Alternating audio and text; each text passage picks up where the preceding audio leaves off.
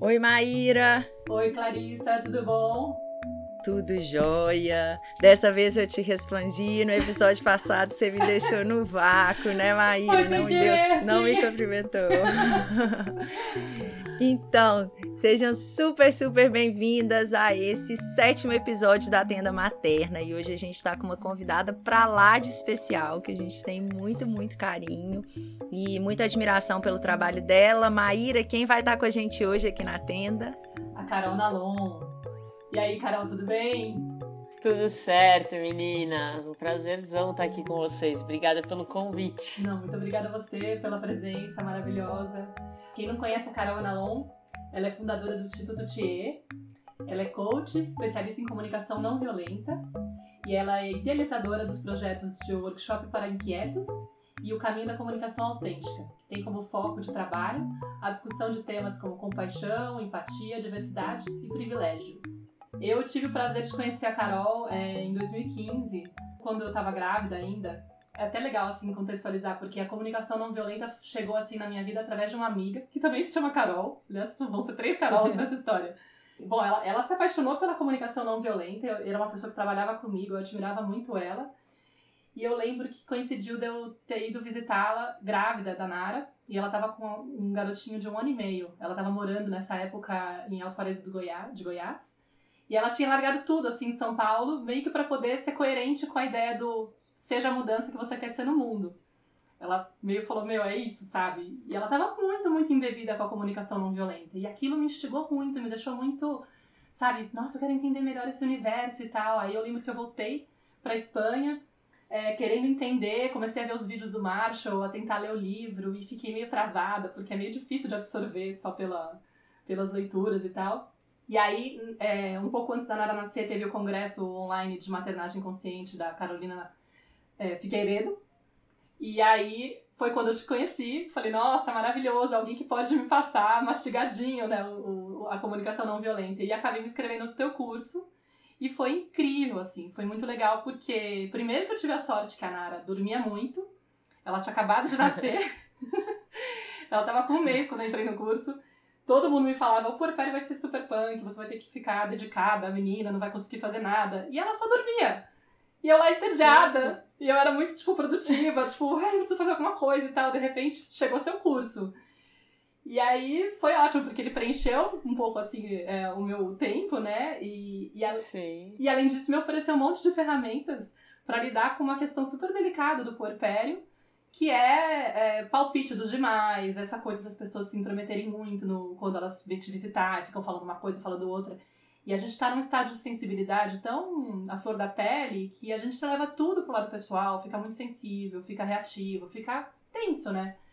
E eu comecei a tentar aplicar, tipo, como que eu faço para não levar tanto pro lado pessoal a opinião que os outros colocam nessas horas e como que eu faço para entender um pouco a necessidade da minha sogra quando ela fala, nossa, de novo você vai dar o peito. Que, como é isso, né? Tipo, aí você respira e fala, hum, nossa, realmente deve ser difícil para ela conceber o fato de que ela não deu peito pro filho dela, né? E eu tô lá super disponível pra Nara.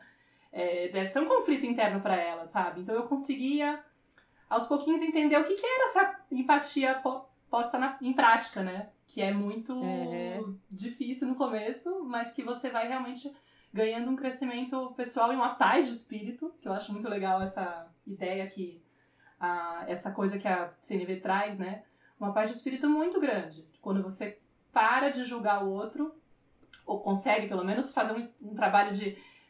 Depois de julgar, você faz uma releitura e consegue diminuir essa sensação de que o outro está falando para me provocar, o outro está falando para não me validar, né, para poder ir contra o que eu tô fazendo. E quando na verdade não tem tanto isso, é muito mais, né, é, às vezes Sim. uma expressão da necessidade dele ou do que ele tá sentindo. Enfim, maravilhoso. Aliás, acho que Sim. podia é, falar um pouquinho, não sei, o que que é a, a CNV, porque tem muita gente, talvez, do nosso público que não saiba. Então a gente tá aqui falando e às vezes para como a gente tá ambientado já, né?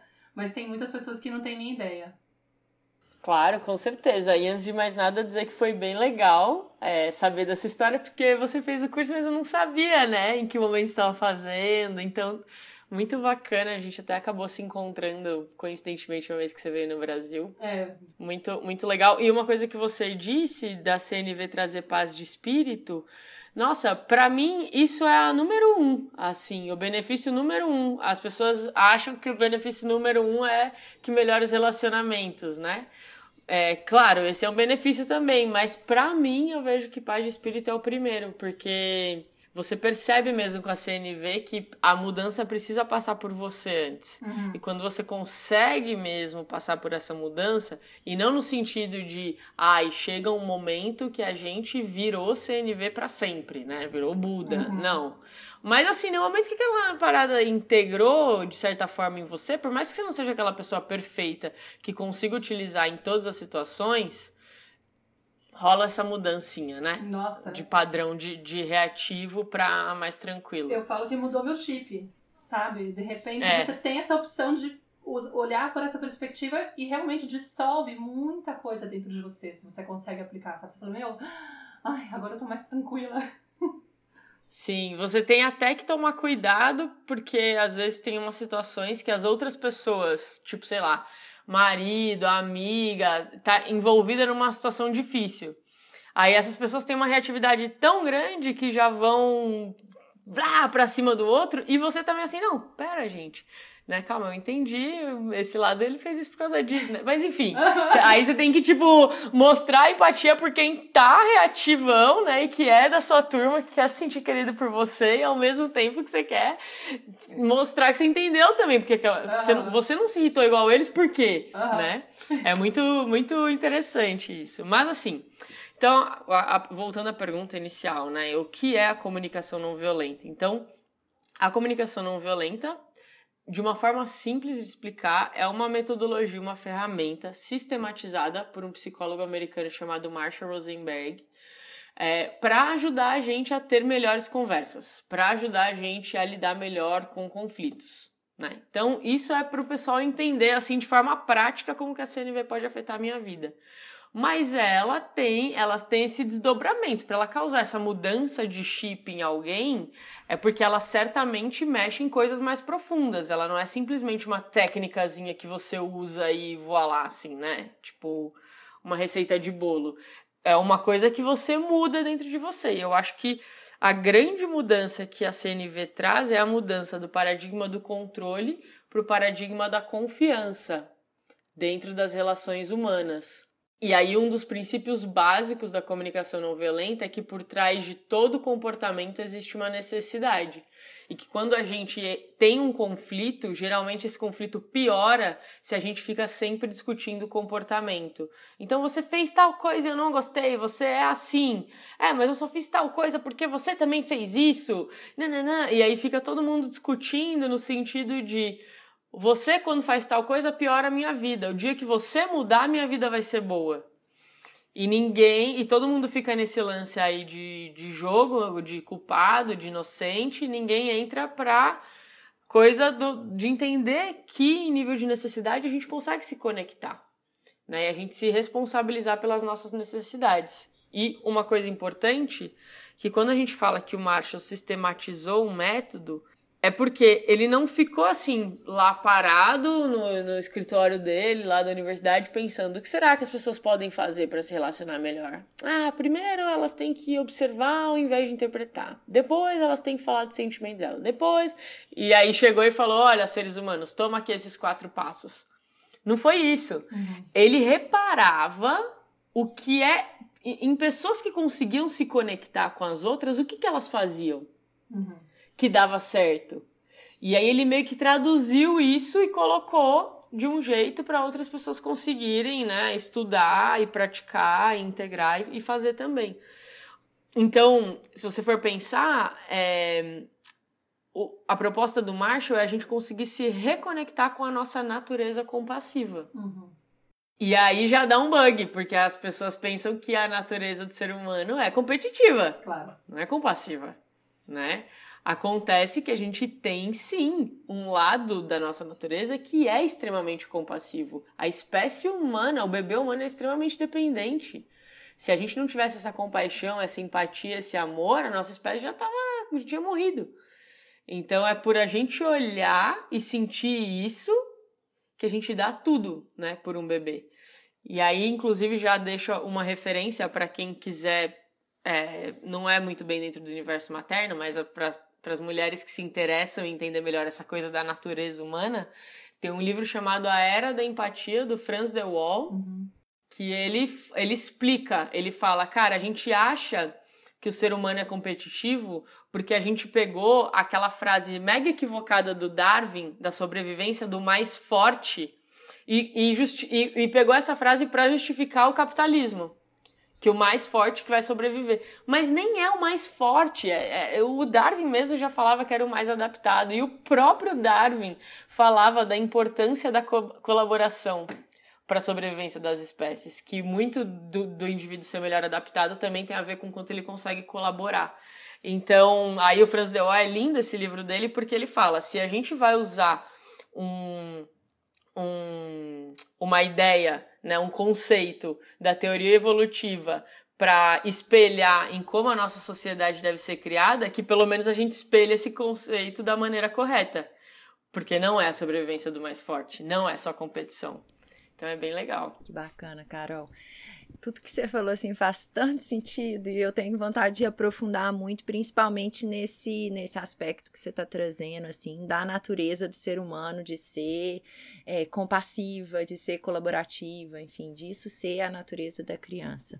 Mas antes disso, é, eu acho que eu sinto necessidade de você compartilhar um pouquinho para quem não conhece a CNV. Você falou o que é a CNV, mas você poderia falar um pouquinho dos quatro passos básicos que o Marshall identificou aí, que ele sistematizou, como você falou, né? Que ele sistematizou para facilitar essa questão da comunicação entre seres humanos, enfim, desse acesso a essa nossa natureza compassiva, esse resgate de alguma forma disso. Enfim, se você puder falar desses quatro passos e aí depois a gente né, Maíra? Sim. Dependendo do rumo da conversa aqui, a gente volta nesse, nesse aspecto aí do bebê que, que é, para mim, é importantíssimo, assim, é base dessa conversa. Sim, a gente vai falar de empatia depois, eu imagino, tranquilo. Então vamos lá. É importante falar antes dos quatro passos que esse que a CNV ela tem dois grandes eixos, o da empatia e o da autenticidade. Então, um é como eu demonstro para o outro que eu escutei o que ele disse. Uhum. E outro é como eu falo de uma maneira que o outro esteja mais aberto a me escutar. Os quatro passos da CNV podem ser usados nos dois eixos. Eu vou explicar eles agora pensando mais na nossa expressão, mas depois a gente pode voltar e pensar do lado da empatia também. Tá bom? Uhum. Então, os quatro passos são observação, sentimentos, necessidades e pedidos. Então, o primeiro passo da CNV, imagina você quer ter uma conversa com o seu filho sobre um problema que está sendo super recorrente em casa. Tipo, você pede para ele arrumar o ele, ela, né, arrumar os brinquedos que estão né, bagunçados na sala. Aí você pede uma vez, você pede duas vezes, na terceira você vai e fala assim: mas você é muito bagunceiro mesmo, pelo amor de Deus, não adianta pedir nada para você, né? É, quando você fala assim, você é muito bagunceiro, você está jogando essa informação para um nível de identidade da criança. E dificilmente essa criança é o tempo todo bagunceira a chance da, da criança entender que ela pode mudar a partir do momento que ela escuta você é bagunceiro é muito baixa. Claro, se fecha. Agora, se você fala assim, eu pedi três vezes para você arrumar a bagunça e você ainda não arrumou, isso é um fato. Isso é o que está acontecendo. Você está jogando essa informação para o nível de comportamento da criança. Então, se eu me comportei de um dia hoje, amanhã eu posso me comportar de um jeito diferente. Uhum né? Então, esse é o primeiro passo da gente distinguir observações de interpretações. É claro que a gente não vai parar de fazer interpretações na vida. E algumas delas são muito úteis, inclusive várias profissões. Você é um médico, você basicamente vive de fazer interpretações e diagnósticos, né? Mas a ideia aqui é você não passar a sua interpretação para a sua fala, porque isso gera muita resistência. Então, esse seria o, o primeiro passo, né? O segundo passo é o passo dos, do, dos sentimentos. Então, você entender qual é o sentimento que está dentro de você quando alguma coisa acontece. É, e a primeira coisa é você entender que os sentimentos não são causados pelo que acontece. Então, você não tá brava porque o seu filho deixou a sala bagunçada. Você tá brava porque você queria a sala em ordem. Isso muda tudo. Essa é uma questão que meu marido Porque se... não consegue se convencer. Ele sempre acha que, tipo, então... não, mas foi ela que fez isso, eu tô bravo porque ela fez isso comigo. E eu fico. É difícil. E a primeira é. vez que eu ouvi foi na CNV e foi super difícil de assimilar. Sim, e assim, é claro que eu consigo entender, porque não é que o outro não tem influência alguma. O outro, o que acontece vai ser sempre um grande estímulo uhum. pro que eu tô sentindo. Mas duas pessoas podem passar por exatamente a mesma situação e sentirem coisas diferentes. Você mesma pode passar por situações bem similares e sentir coisas diferentes. Porque é o que está dentro de você. Uhum que atinge mais, entendeu? Tem um dia que se tiver um brinquedo fora do lugar, você já explode. Tem brinquedo que tem dia que a sala tá toda bagunçada, você tá bem. Então, o que que é isso? É você, né? E tá tudo e tá tudo bem. Você tem a necessidade de que a casa esteja em ordem. É, muitas pessoas começam entendem isso da CNV de que o que acontece não é o que causa o sentimento que tá, que causa o sentimento é que tá dentro de você e pensa assim: "Ah, então eu tenho que largar a mão de tudo mesmo, porque o problema sou eu". Não, não vai tão rápido para esse negócio pro binário da coisa. Não, as suas necessidades são importantes, mas você entende. Meu Deus, eu tô assim porque eu quero a casa em ordem. E sim, talvez você tenha que ter várias, muitas, muitas, muitas conversas com o seu filho por anos até você chegarem num acordo de que a, de que a casa está em ordem. Talvez não chegue no acordo, talvez só quando ele crescer mesmo e parar de ter brinquedo que você vai ter essa necessidade atendida. Mas é importante você olhar para sua necessidade e entendê-la como importante. E aí o passo do sentimento, ele tá muito ligado com o passo da necessidade, porque pra gente sair dessa coisa do jogo do culpado e inocente, eu tenho que rever um pouco a frase, eu tô me sentindo assim porque você Uhum. Para entender, eu tô me sentindo assim porque eu. Uhum. E aí, esse é um passo de extrema vulnerabilidade, e aí que eu falo que é a grande mudança do paradigma do controle para confiança. Porque eu vou, eu vou parar de falar que eu tô mal porque vocês são errados, e vou falar assim: meu Deus, eu tô assim porque isso tá acontecendo comigo. E esperar e confiar que os outros se importem. Nossa. Isso é muito, isso é muito doido. Isso é muito doido. Mas é muito louco. Eu acho que o mais doido de não tentar isso é a gente conviver com pessoas que a gente ama tanto e a gente achar que elas não se importam com a gente. Eu converso com tantas pessoas, vem, vem várias mães, né, fazer o meu o curso. E, e elas falam, meu, eu achava que meu filho era tipo um inimigo, assim, sabe? Que ele tava fazendo as coisas para me perturbar. Uhum. Tipo, cara, se você tá com essa cabeça, você acha que seu filho acorda e pensa assim, hoje eu quero perturbar minha mãe? Nossa, eu, eu não sei, assim, vocês que lidam mais com crianças, eu raramente acho que uma criança pensa isso, sabe? Eu vou perturbar minha mãe hoje, eu quero fazer isso da minha vida. É, é interessante, assim, né? Porque isso fala, né? Isso tudo que a gente está, que você está trazendo, Carol, fala, eu sinto, da forma como a gente foi educado, assim, né? Da forma como, desde lá do início, existiu esse olhar para esse, para esse bebê de uma forma talvez não é, muito atenta às reais necessidades dele. Né? Sempre houveram muitas interpretações a respeito das necessidades do bebê e um desconhecimento muito grande dessas necessidades que hoje estão cada vez, graças a Deus, cada vez mais faladas. Assim, né? Fala-se sobre as necessidades do bebê de sei lá, de, de sono, de alimentação, de não só necessidades físicas, mas necessidades emocionais também, né? De contato, de toque, de estar próximo do corpo da mãe, de ser atendido quando ele chora, que é a única forma que ele tem de expressar alguma insatisfação ou que ele precisa de que algo seja atendido, enfim. Mas essa, essa, essa forma como a gente foi educada, né? Ela tá diretamente ligada à maneira que a gente vai educar os nossos filhos e à maneira que a gente vai perceber essas necessidades dele, assim, como as nossas necessidades elas não foram atendidas, né? E isso que você tá falando para mim é muito importante, Carol, porque assim, à medida que a gente trabalha com essa ferramenta da CNV e eu começo a identificar quais são as minhas necessidades, entender que isso que eu tô sentindo é meu, né? Que o outro, na verdade, ele talvez tenha sido um estímulo para eu uhum. me dar uhum. conta desse sentimento que está aqui dentro.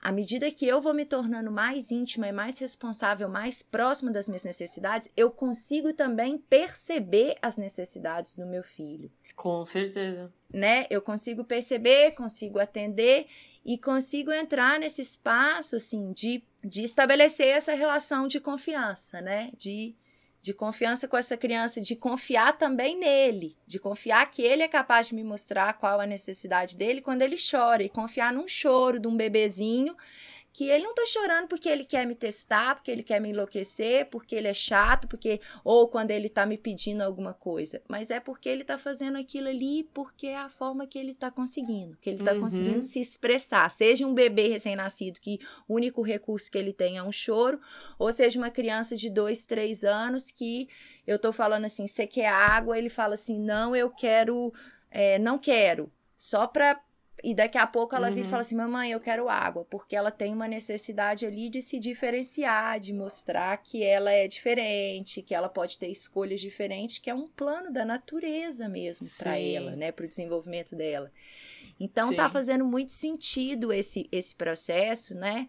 No, o, comentário que eu queria fazer, resumindo, né, dessa volta toda, mas para resumir, é que à medida que a gente entende as nossas necessidades e se aproxima desse espaço de se responsabilizar pelo que eu sinto, de qual a necessidade que está ali por trás dessa, dessa emoção, desse sentimento, eu também vou é, me abrindo para perceber a necessidade do outro, seja esse outro meu filho ou qualquer outra pessoa que tá. Sim. Que, que eu me relaciono. E é importantíssimo também perceber que quando eu tenho essa vontade de falar, ah, meu filho tá fazendo isso só pra me irritar, é porque também eu devo estar tá muito exausta né? Então, quando você tá assim, ah, atacando muito os outros, realmente pare e percebe o que tá acontecendo com, com você. E não no sentido de se culpar, ah, eu tô sentindo isso, por isso, que... mas no sentido de se acolher, sabe? Nossa, eu tô exausta. E é por isso que eu coloco em xeque a boa vontade da minha família. Por isso que né? as vozes entram e tomam conta de mim, né? Tipo, e começam a fazer esse ruído mental e eu interpreto meu filho dessa maneira tão distorcida, que não condiz com, tanto com a realidade, né? Exato. Aí só para falar também, eu não terminei o último passo. Claro. Se tiver alguma pessoa muito didática, ficar louca, né? Tipo, ah, falou que era quatro, só falou três. Eu fico, eu fico assim. eu também fico. Tá pendurado lá, falta quatro. Socorro. Não, eu ia falar, eu ia falar que me fez lembrar também coisas que eu, que eu aprendi com você também dessa história do, da, da, diferença entre as pessoas que conseguem expressar as próprias necessidades porque se sentem merecedoras e as pessoas que não se sentem merecedoras de expressar as necessidades. E uma das coisas que eu me choquei, assim, quando fui é, estudar melhor a CNV, foi notar a desconexão que eu tinha com os meus próprios sentimentos e as minhas próprias necessidades. E às vezes eu tô numa discussão, sei lá, tendo uma DR com o marido, e aí ele, ele, por exemplo, que é uma pessoa que é espanhol, né, que é bem direto, consegue, ele se coloca muito facilmente, assim, ele é muito acostumado, ele se comunica muito bem. Ele fica te me cobrando, mas você não vai falar o que você pensa? Você não vai falar o que você tá sentindo? E às vezes eu fico meio paralisada, e, e acho que até ouvi você falar isso num vídeo. Eu demoro para processar, assim, sabe? Às vezes eu vou falar só no dia seguinte, porque eu não tô entendendo o que eu tô sentindo direito, assim, sabe? Eu preciso absorver, eu preciso silenciar, eu preciso de um tempo. E eu falo, cara, que analfabetismo. Eu não, eu não consigo, sabe? E aí eu acho que Total. tem a ver com isso que a, que a Clarissa falou, da forma como a gente foi criado, de ter um apagamento tão grande na hora que a gente vai expressar nossa vulnerabilidade e uma sensação de é errado, tá triste, é errado, tá com raiva, é errado, tá com, é errado, tá com medo, que a gente vai tapando para não incomodar os adultos que também não sabem lidar com isso, eles próprios, e aí eles ficam com medo de quando a criança expressa, porque eles não sabem acompanhar a criança numa situação dessas, Então eles apagam isso na criança, a criança se treina para não sentir aquilo e cresce um adulto desconectado de si mesmo. Uhum. E aí não consegue nem entrar em contato com esse passo. Tipo, eu não consigo passar do, do, do passo do sentimento porque eu não tenho nem vocabulário para dizer o que eu tô sentindo. É, nossa, isso é verdade, isso é verdade. Não é muito louco? Muito louco. É, e, e, a gente fica só no tô bem, tô mal, né? Assim, você não vê o que, que tem ali de, de... Nossa, a primeira vez que eu peguei lá a lista de sentimentos humanos do livro do Marx, falei, nossa, gente, eu nunca falo, assim, eu mal falava que eu tava frustrada, eu mal falava que eu tava empolgada, eu mal falava que eu tava preocupada, sabe, assim, sem entender. Decepcionada, Sim. tipo, tudo é, é, bem interessante, assim, você começar você tá a ampliar sentindo? esse vocabulário. Eu sinto que não deveria ser assim, né? Eu sinto que não deveria estar acontecendo dessa forma. Você não tá falando do sentimento, você tá falando de outra coisa. E isso, inclusive, eu deixar aqui uma, uma dica de brincadeira, né, para as mães fazerem com os filhos. Pega, põe no Google lista de sentimentos humanos. Aí pega algumas dessas palavras, escreva numa folha sulfite e espalha assim e aí começa a falar para as crianças andarem e, e aí pisa em um sentimento e fala: esse é o sentimento tal. Como é que você sente esse sentimento no seu corpo? Teve alguma vez que você já sentiu isso? Quando foi? Como é que você sente? Fica quente, fica frio, sabe? É, é bem interessante. Uma professora veio no CCA, eu faço com os adultos esse exercício, e aí ela levou para a escola. E ela fala que é incrível assim fazer com as crianças lá. Então, pode ser uma Nossa, boa. É Talvez crianças um pouquinho mais velhas, né? Assim, uns seis Sim. anos, sete. Beleza, então agora vamos para o quarto passo, né, Sim. gente? Isso. Então, o quarto passo é o passo do pedido, que ele também está bem relacionado com o passo da necessidade, né? Porque então você fala assim: eu estou muito triste porque eu preciso de mais organização, eu estou muito triste porque eu preciso de colaboração aqui em casa. E a pessoa fala: Não, mas ué, mas a gente colabora. Ô oh, mãe, eu lavo a louça. Ô oh, é, mulher, eu, eu fiz as compras, né? Mas o que é colaboração para mim pode não ser o que é colaboração para você.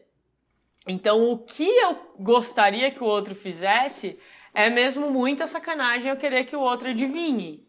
Uhum. Então, é um passo bem desafiador, né? De você entender como você gostaria que as outras pessoas enriquecessem a sua vida e fazer um pedido, um pedido específico, sabendo o que você quer. E aí perceber se o que você está fazendo é um pedido mesmo ou uma exigência.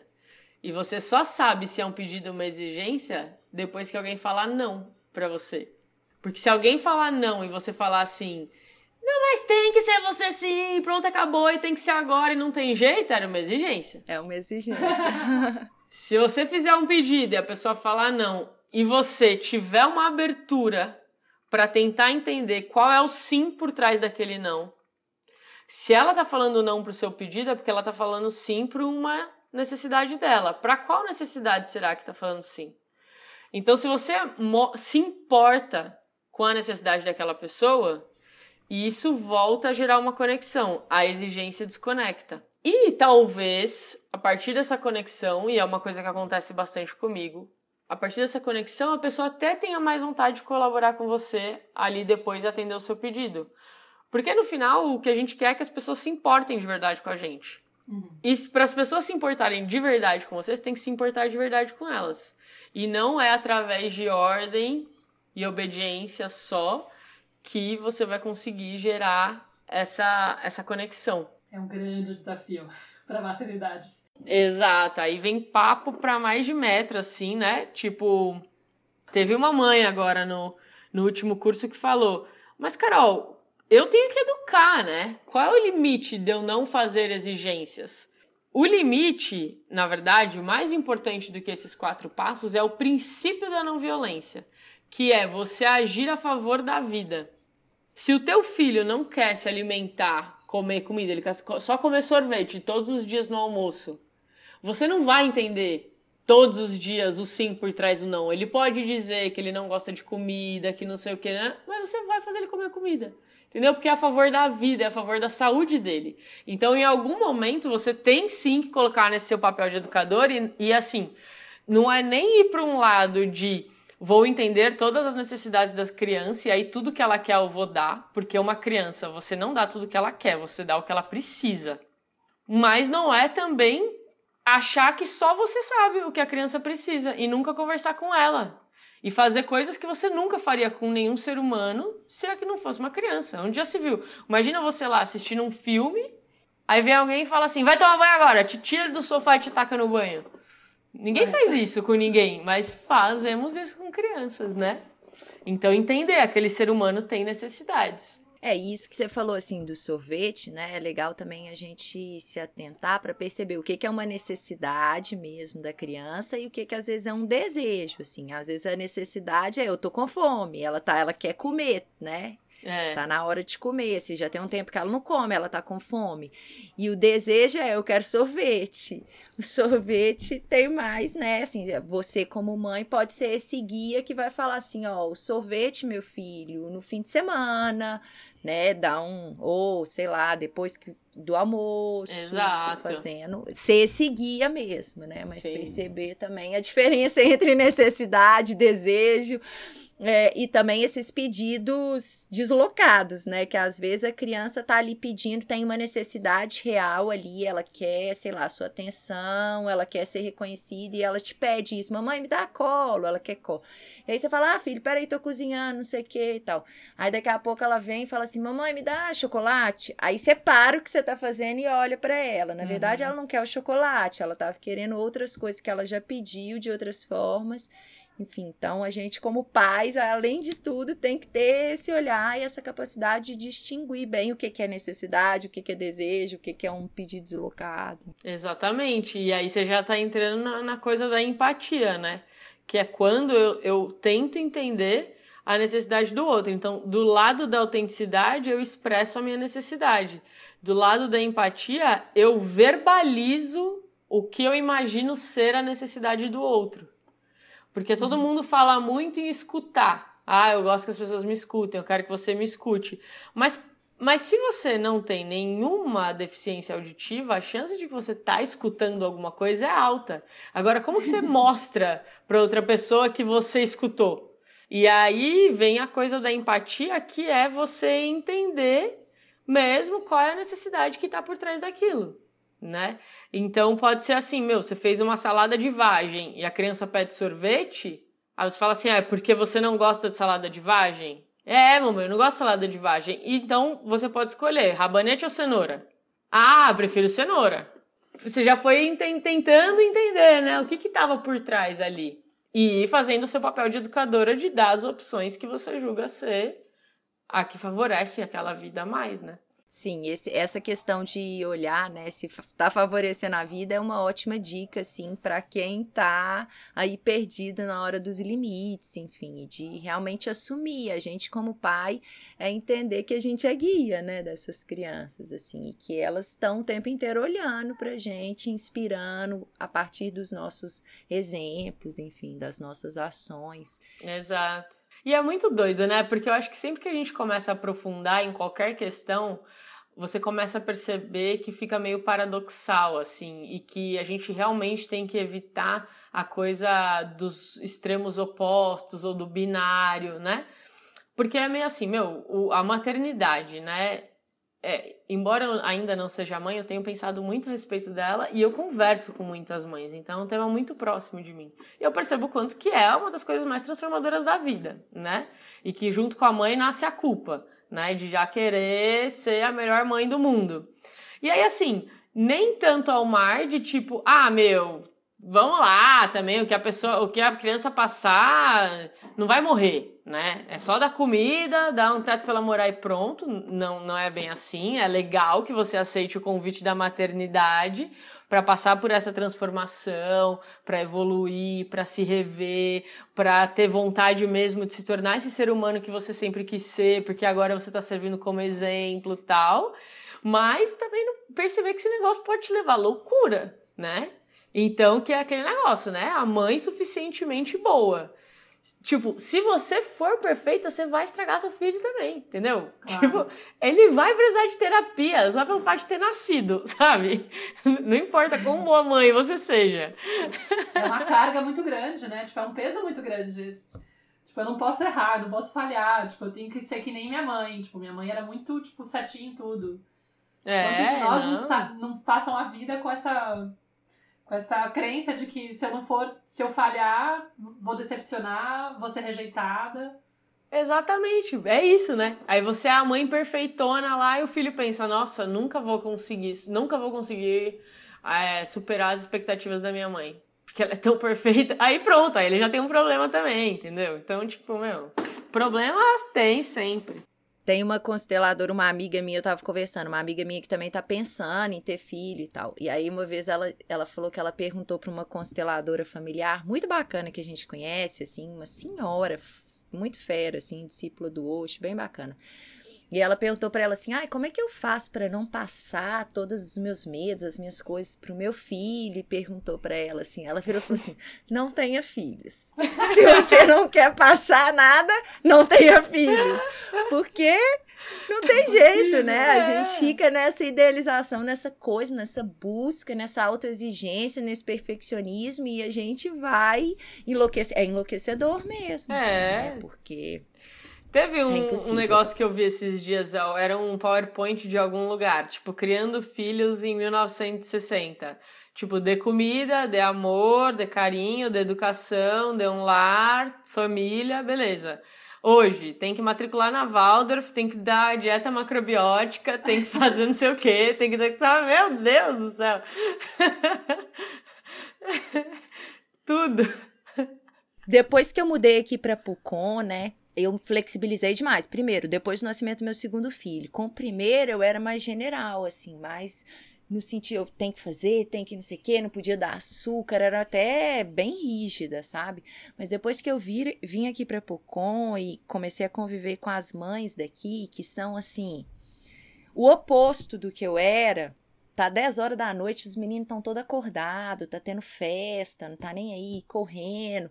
E eu comecei a flexibilizar e me fez muito bem essa flexibilizada, assim, Sim. sabe? Porque eu fui encontrando um caminho do meio, mas um caminho de aceitação das minhas limitações, um caminho de também de aceitação das crianças, das outras mães, porque por mais que eu trabalhasse com isso, sempre tinha um julgamento, Sim. assim, né? É aquela coisa da interpretação que a gente começou, que você começou falando, né, Carol? Mas é muito bacana é, a gente transitar, né, em lugares diferentes, com pessoas diferentes, tribos diferentes, mesmo de mães, assim, para ir desenvolvendo mesmo essa esse olhar talvez um pouco mais amplo, porque eu acho que daí também vem a possibilidade de se colocar, de, de ampliar um pouco o olhar, de se colocar no lugar do outro. Enfim, eu queria que você falasse, Carol, um pouquinho mais pra gente sobre essa questão da empatia, assim, sabe? É, da empatia entre nós mães, assim, que eu sinto que é algo muito, muito necessário, assim, nesse mundo materno. O que que você poderia contribuir, que você é uma pessoa que fala com o coração sobre Uhum. empatia. Então, assim, o que que você gostaria de colocar pra gente? Maíra, não sei se tiver alguma contribuição. Não, eu- o que eu só falaria para adicionar também a questão da, da validação da criança, porque às vezes eu percebo que quando a gente está tentando orientar a mãe, que ela está descrevendo uma situação de conflito com a criança, não sei como lidar com isso, a criança está frustrada, a criança está com não sei o quê.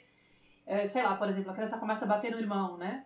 E aí eu percebo que existe muitas vezes essa história de da a intervenção da mãe vem muito no ai, é, você tá irritado, mas não pode bater. É uma pressa muito grande de discutir o comportamento e uma dificuldade muito grande de aceitar o sentimento. Como se, tipo, Uhum. é errado sentir ciúmes, eu não quero que meu filho sinta isso, eu tenho medo do que vai acontecer se de repente essa criança começar a virar uma pessoa ciumenta, ou, ou não quer dividir o brinquedo, vai virar uma pessoa egoísta. Existe um medo muito grande de aceitar a expressão do sentimento em si, né? Tipo, porque é um sentimento negativo, entre aspas. E, e então os pais não conseguem validar de verdade a criança. Tem uma pressa em, em já oferecer uma solução ou uma correção do comportamento. Falou tudo. Eliminar. Vamos apagar isso daí, entendeu?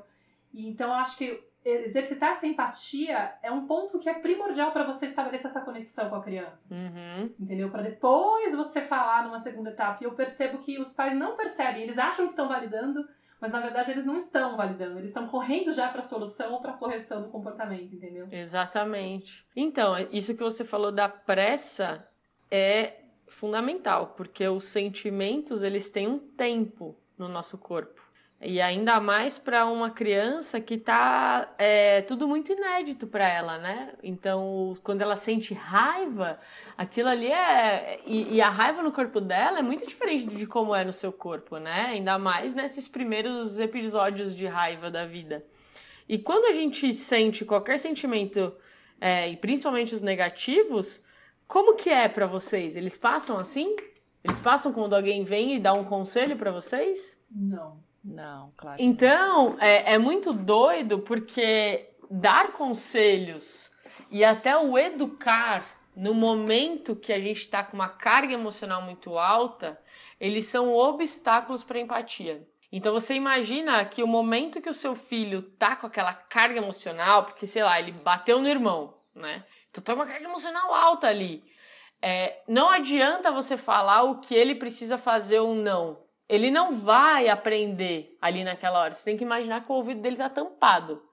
Para destampar o ouvido dele, só se você demonstrar para ele que você entende por que ele fez aquilo. Mas por que que muitos pais ficam com medo de fazer isso? Porque fala assim, então empatia, eu vou concordar com meu filho? Se eu falar, eu, você, você tá com raiva e você bateu no seu irmão porque você não queria que ele é, brincasse com o seu brinquedo agora, né? Aí você fala assim, meu, mas aí eu vou estar tá deixando ele bater no irmão? Não, calma. Deixa a criança falar se é isso. Deixa ela falar se é isso mesmo.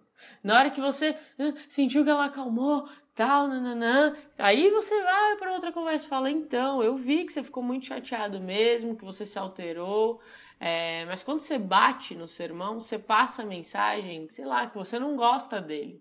E vocês estão aqui, convivendo, todos os dias juntos, você tem vontade de brincar com o brinquedo dele também às vezes, ele vai ter vontade de brincar com os seus. Então, como é que a gente pode fazer para vocês dois conseguirem conversar no momento que um querer brincar com o brinquedo do outro? E aí vai deixando a criança falar também, vai deixando ela tentar chegar num, numa conclusão, sabe?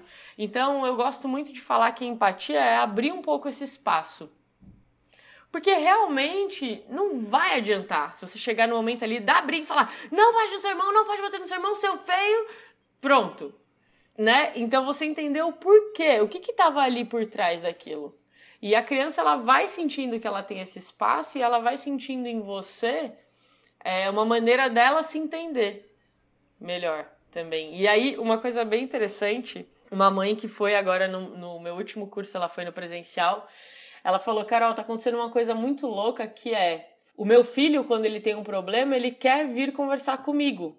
E isso tá sendo um pouco problema, porque ele precisa também conversar com as outras pessoas. Tipo, às vezes ele tá na casa do pai dele e não quer conversar com o pai dele, quer conversar comigo. Olha que louco, né? Tá vendo? Tipo, ela lá se trabalhando para aplicar CNV. E aí ela falou assim: então, e aí agora eu quero que meu marido faça CNV também, para ele poder falar assim com ele, né, tal. E eu falei, não, maravilhoso, se o seu marido quiser, né? Se isso... Mas assim, você pode querer treinar a sua família inteira para falar CNV com seu filho. Quando ele crescer, o mundo vai ser CNV com ele. Então, cara, também relaxa um pouco. As pessoas com quem seu filho convive, que para você não são bons exemplos, confia um pouquinho mais, sabe? Seja parceira do teu filho que, que ele admire a maneira como você lida com as coisas. Que ele, ele, ele vai ter que pegar o que vai servir para ele. No final, a vida que ele vai viver é a vida dele também. Tipo, vamos torcer para ele sugar o que o exemplo que vem de você, que você tá achando que é o melhor. Mas em algum momento você tem que deixar também que ele viva a vida dele, né? Eu até fiz um vídeo esses dias falando da que é aquele, aquele filme bem bem renomado, bem cabeça, procurando Nemo, que, que ele, o pai lá tá com medo que o Nemo tenha uma nadadeirinha pequenininha assim, e aí ele fala, o pai todo preocupado, todo protetor, né?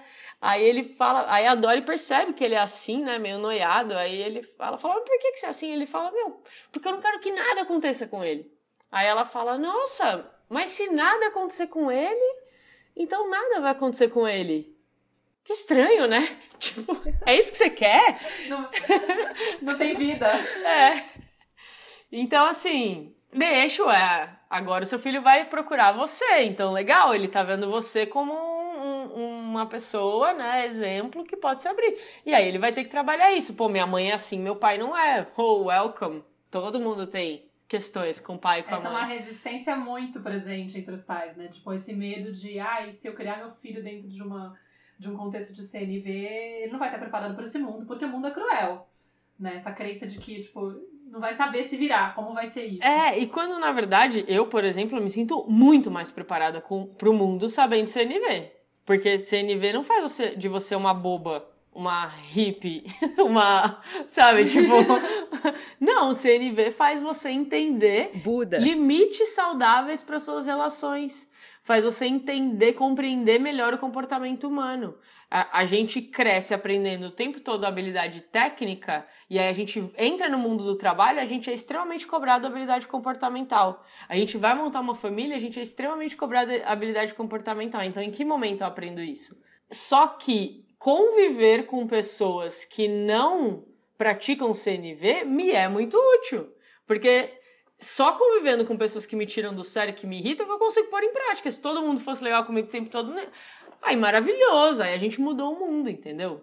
Mas não é que eu vou aprender CNV, eu vou ser boazinha, tal. Mas é que é útil ter pessoas que não, que não saibam também. É, eu sinto que isso que você falou é muito verdade, assim, né? O quanto que, quanto mais eu tenho consciência das minhas necessidades, é uma coisa até que a Ivone Maíra fala, assim, né? É uma psicóloga que a gente acompanha o trabalho dela.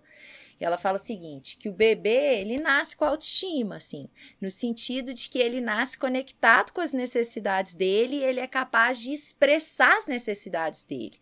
E ela fala que a autoestima é isso, é você estar tá conectado com as suas necessidades e ser capaz de expressar as suas necessidades para as pessoas, né? Eu sei quais são as minhas necessidades e eu sou capaz de expressá-la. E ela fala que se a gente, à medida que é, né, esse bebê vai crescendo e tal, e as necessidades dele não estão sendo atendidas ou são mal, mal interpretadas, enfim, ele vai, essa autoestima dele vai sendo lastimada, que é o nosso caso, uhum. assim, né? E a gente começa a ficar inseguro, desconectado das nossas necessidades, enfim. E muitas vezes muito mais preocupado com a necessidade do outro, olhando e tentando atender muito mais a necessidade dos outros, das pessoas ao, ao meu redor e muito desconectado da nossa. Então, quando a gente começa, né, trabalhar com uma criança e validando as necessidades dela, reconhecendo essa criança vai ser uma criança, um adulto, né, lá na frente, que vai ter exatamente essa autoconfiança, essa autoestima. Por quê? Porque ele está conectado com as necessidades dele. Ele é capaz de se expressar de uma forma talvez mais clara, ele é capaz de dar limite para quando ele precisa de dar limite, porque ele sabe o que, que ele quer. Ele sabe o que, que ele sente, ele sabe o que, que ele precisa. Ele vai estar tá muito mais seguro. E é um medo que eu sinto. Hoje eu estava conversando isso com uma cliente minha que ela fez exatamente essa pergunta, Clarissa, mas eu ficar acolhendo demais, não, não, não tô criando, como é que ele vai lidar com as questões depois, com a vida, né? Isso é uma questão que aparece muito pra gente que trabalha com mãe, né, Mar? Totalmente. Assim, tanto de gente que pergunta, mas isso é uma desconstrução da forma que a gente foi educada, assim. A gente está abrindo um novo paradigma.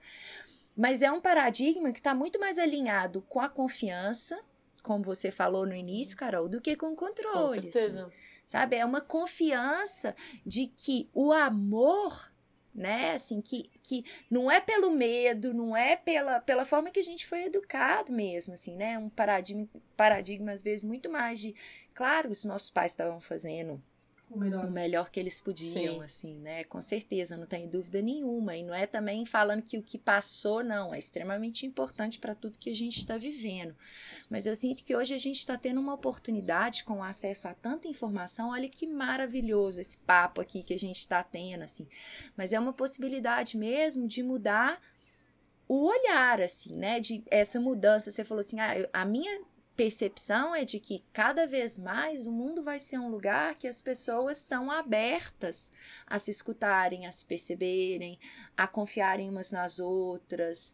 Sim. Então, eu estou preparando meu filho, sim, para ele ter contato com as necessidades dele, e isso só é possível quando eu valido uhum. isso. Quando eu crio esse ambiente seguro para ele expressar. E eu tenho certeza que isso só vai fortalecê-lo como adulto e não enfraquecer.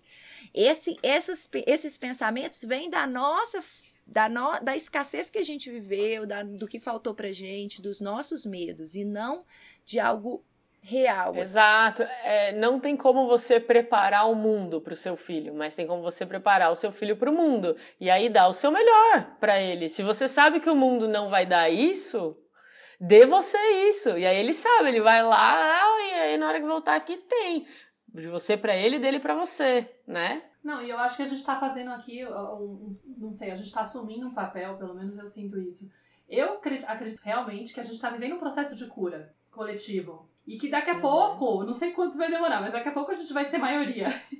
eu tenho essa sim, fé, assim, sim. essa esperança, essa, essa vontade. Eu acho que de certa forma, isso me instiga e, e se, se converter um pouco como meu propósito de vida também, sabe? Gente, eu quero contribuir para que as pessoas acreditem que a gente pode educar através do amor. Que não é através do controle, do medo. Que isso é o que está impregnado no nosso DNA, na nossa informação, sabe? Já está aqui porque a gente recebeu isso. Mas a gente pode limpar isso dentro da gente. A gente pode oferecer uma outra forma de educar que faz com que a gente resgate a nossa capacidade de se amar, se aceitar e oferecer o amor incondicional que a gente não recebeu. Entendeu? E esse vai ser o grande salto para nossa para a humanidade, assim, sabe? Então, tipo, meu, quando a página, por exemplo, começa a receber crítica, e aí as pessoas falam, nossa, você fica chateado quando começa a criticar, eu falei, gente, eu acho totalmente esperado que as pessoas se incomodem, porque eu tô cutucando a ferida delas. Uhum. Sabe? É normal. Tipo, eu sei que dói. É parte do processo. é parte. Então, tipo, eu não me sinto ofendida, não me sinto óbvio que às vezes fico abalada, mas eu não me sinto tipo, ai meu Deus do céu, eu tenho que agradar todo mundo. Todo mundo tem que concordar uhum, com o que é eu tô pessoal, dizendo. Né? Não é pessoal, é, eu entendo a, a dificuldade do outro tá com aquela dor latente, sabe? Eu tenho. A, a CNV também contribui para isso. Eu consigo muitas vezes conectar com a dor de uma pessoa que tá sendo agressiva, porque eu percebo que é o medo que tá. Ao mesmo, e é o, é o medo e o amor. Eu escrevi uma vez, isso você até deu um like no post, eu acho porque eu falei, é uhum. o amor que move as pessoas também que são agressivas. Porque é aquela, por exemplo, um pai que agride uma criança, tá querendo proteger aquela criança. Porque acha que se, sei lá, é, se ele castigar ou se ele treinar ela para não, não expressar aquela vulnerabilidade, ele vai estar tá mais preparado para o mundo. Então, de certa forma, aquilo que eu acho uma violência, que é uma violência, tipo, ele tá violentando a criança, tá, de repente, uma vez até peguei uma situação extrema, assim, que me, me deixou, mexeu muito comigo, de presenciar um pai gritando com a criança, prendendo lá dentro do quarto, porque ele tava, a criança estava chorando. Quando era. Não sei se eu contei isso aqui no podcast, agora eu até me perco, porque talvez eu tenha contado, mas enfim.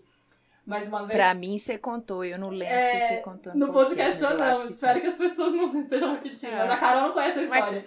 Mas, Conta de novo, é. É, mas uma vez eu, a gente estava fazendo. recebendo umas pessoas que iam conhecer o apartamento da minha sogra para comprar.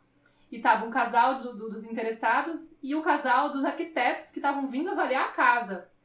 Que tinha uma criancinha de dois anos é, que começou a pedir colo pra mãe. E eu com a Nara na mochila o tempo todo, um apartamento vazio, sabe, grande, meio esquisito. A Nara comigo na mochila e a criança pedindo colo pra mãe e os pais dizendo: Não, você fica aí embaixo, tipo, não vem reclamar, não reclama.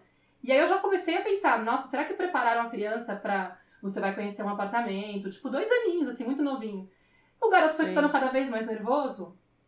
E aí, uma hora eu peguei, sem querer, eu tava andando pela casa, eu peguei o pai trancando o moleque dentro do quarto, de um quarto vazio, e falando para ele: você vai ficar aí dentro até você parar de chorar. E a criança esperneando, ele fechando a porta: você, eu não vou abrir a porta enquanto você não parar de chorar.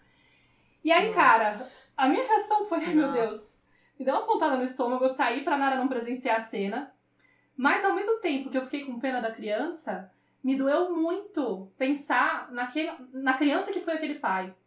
Eu olhei para aquele pai e falei: imagina a infância terrível que deve ter tido essa pessoa, a violência que ele deve ter sofrido, a ponto dele ter um medo tão impregnado no corpo dele, dele achar que a única forma dele preparar o filho dele é tratar o filho dele dessa forma e reproduzir esse padrão. Tipo, deve ser uma dor muito forte, um medo muito forte. Sabe? Então é o amor que move uhum. ele a fazer isso, essa agressão com o filho, sabe? Tipo, eu fiquei muito embasbacada da minha capacidade de ser empática naquele sim, momento. Sim. Mas eu tava realmente conectada com a dor do cara, sabe? Com pena de todo mundo da situação. Sim, sim. Gente, que foda. É importante ter empatia pela situação e não só pela pessoa, porque senão a empatia conduz a gente a favoritismos. Uhum. E acho que a gente precisa cultivar a empatia desse lugar mais amplo mesmo, como você fez nessa situação. Eu acho que a gente podia é, encaminhar, Carol, talvez para você contar, porque você vai lançar uma próxima turma, não vai? Do, da, do caminho da comunicação autêntica? Sim, vai ser agora, agora em julho. Dia 19 de julho começa, então eu deixo sempre uma série de vídeos gratuito no ar, né? E que é uma série de vídeos que eu realmente construí ela para que quem possa só assistir o gratuito sinta que aprendeu. Então a gente lá eu aprofundo um pouco, dou vários exemplos dessa coisa do quadro passo da CNV e também da empatia. E aí no dia 31 de julho a gente vai abrir as inscrições para as turmas do curso completo do segundo semestre. E aí o curso ele tem dois módulos, um online e um presencial. Então o online ele tem duração de dois meses, é uma aula por mês, né? Então, se são oito aulas. É, a gente tem um webinar no meio do caminho para tirar dúvidas, né? Para ter um papo ao vivo, assim. Tem a comunidade do Facebook também, para o pessoal ir tirando dúvidas no decorrer do caminho. E é uma delícia. É, é o curso que eu, é o trabalho que eu mais gosto de fazer. Geralmente vem umas 100 pessoas por turma e umas 60 costumam ir para o presencial. Aí eu divido em duas turmas de 30, que é para ficar uma coisa mais intimista, assim, né? Pra uhum. gente. Pra saber o nome de todo mundo, todo mundo ficar amigo de todo mundo, para gerar uma conexão maior, assim. Embora não seja um curso que é CNV para mães, vem muitas mães, muitas, muitas.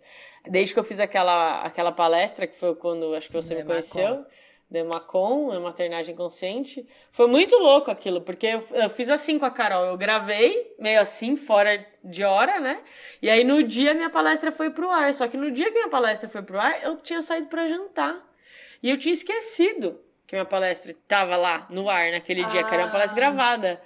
Eu voltei do jantar, tinham mais de 400 mães inscritas na minha newsletter. Falei, meu Deus! Aí até hoje. O que, aconteceu? Bombei. Até hoje eu recebo mães no CCA que falam que, que, que primeira coisa que viram foi essa palestra. É. É, aqui a gente foca muito na ideia da, da autoeducação como caminho para a educação, né? E o que eu percebo é que muitas vezes a gente pega esse impulso da maternidade e fala, não, agora eu preciso aprender mesmo a enfrentar os meus fantasmas, a me relacionar bem com as pessoas, porque senão eu vou educar meu filho de uma forma que não vai ser tão legal e tal. E aí o que eu percebo é, tipo, meu, eu, eu, o impulso para mim da CNV foi a, a maternidade, mas me melhorou como pessoa em todos os aspectos. Porque realmente mudou meu chip, assim, sabe? Tipo, é impressionante é como eu consigo agora levar as, as, as situações de, de, algumas situações assim que seriam muito mais difíceis em outra situação por conta da CNV. Eu falo, nossa, que delícia.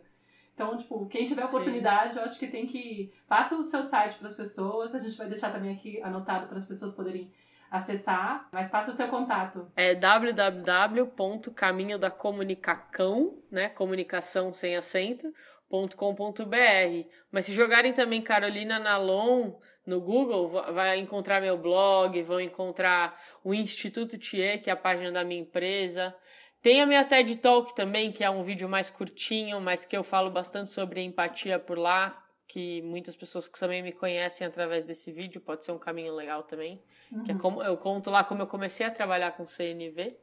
Mas venham pro, pro caminho da comunicação agora essa semana em julho, que ele vai estar tá no ar. E, e é muito, muito, sempre muito delícia, assim. Maravilha. Tem várias mães do Zum Zum que participam, que recomendaram, inclusive foi uma delas que colocou a gente em contato, né, Carol? Sim. Pela primeira vez, a Fê. Sim. E, e eu fiquei impressionada, né, acho que para fechar aqui esse episódio de hoje, com as coincidências, assim, né? Você falou que quem te apresentou a comunicação não violenta foi uma Carol. Eu também tenho uma amiga que fez o curso, inclusive ah. fez o curso com você. Ela já me falou que fez com você. Ela também chama Carol. Olha. E ela foi a primeira pessoa que me falou de comunicação não violenta. E aí a gente ficou sabendo através da Caroline Figueiredo do seu trabalho. Então, muitas Carols, Carol, Caróis, Carol. sei lá. é, muita é. Carol nesse mundo, gente. Legal demais. E com isso, a gente, com esse bate-papo delícia com a Carol, a gente já fez também com a Caroline Figueiredo, né? Que venham várias outras Caróis aqui para nossa tenda. E a gente vai encerrando esse bate-papo. Lembrando que você que está escutando a gente, segue a gente aqui no SoundCloud, segue o nosso podcast, se inscreve para você receber as notificações. Sempre que tiver episódio novo, você já recebeu uma notificação direta aí no seu e-mail. Compartilhe essa conversa se você quiser com outras mães, com outras pessoas que possam se beneficiar desse bate-papo e que tenham vontade de conhecer a CNV. Muito, muito obrigada pela sua presença aqui na tenda e mais uma vez, qualquer dúvida, sugestões, a gente está super aberta para receber os seus e-mails. Meu e-mail é clarissa@bifamily.com.br. O meu é contato@cantomaternar.com. Lembrando também que a gente está no iTunes, tá? Se vocês tiverem iPhone, quem tiver iPhone pode buscar, a gente também tem da materna lá, e vocês acabam encontrando. E Carol, seu e-mail? O meu é atendimento@institutotia.com.br. Meninas, obrigada, viu, pelo espaço. Adorei Nossa, estar aqui com vocês. Muito obrigada, Vibro foi um muito. enorme te receber. Alegria Obrigada, Carol. Sucesso, que o trabalho de vocês chegue cada vez mais pessoas. Eu fico bem feliz de ver o sucesso de vocês. Para nós. Obrigada, querida. Vamos deixar então os contatos aqui na descrição do podcast. Obrigado. O contato da Carol também. Obrigada. E a gente se vê no próximo episódio da Tenda. Tchau, pessoal. Obrigada, querida. Beijo. Tchau. Tchau, tchau.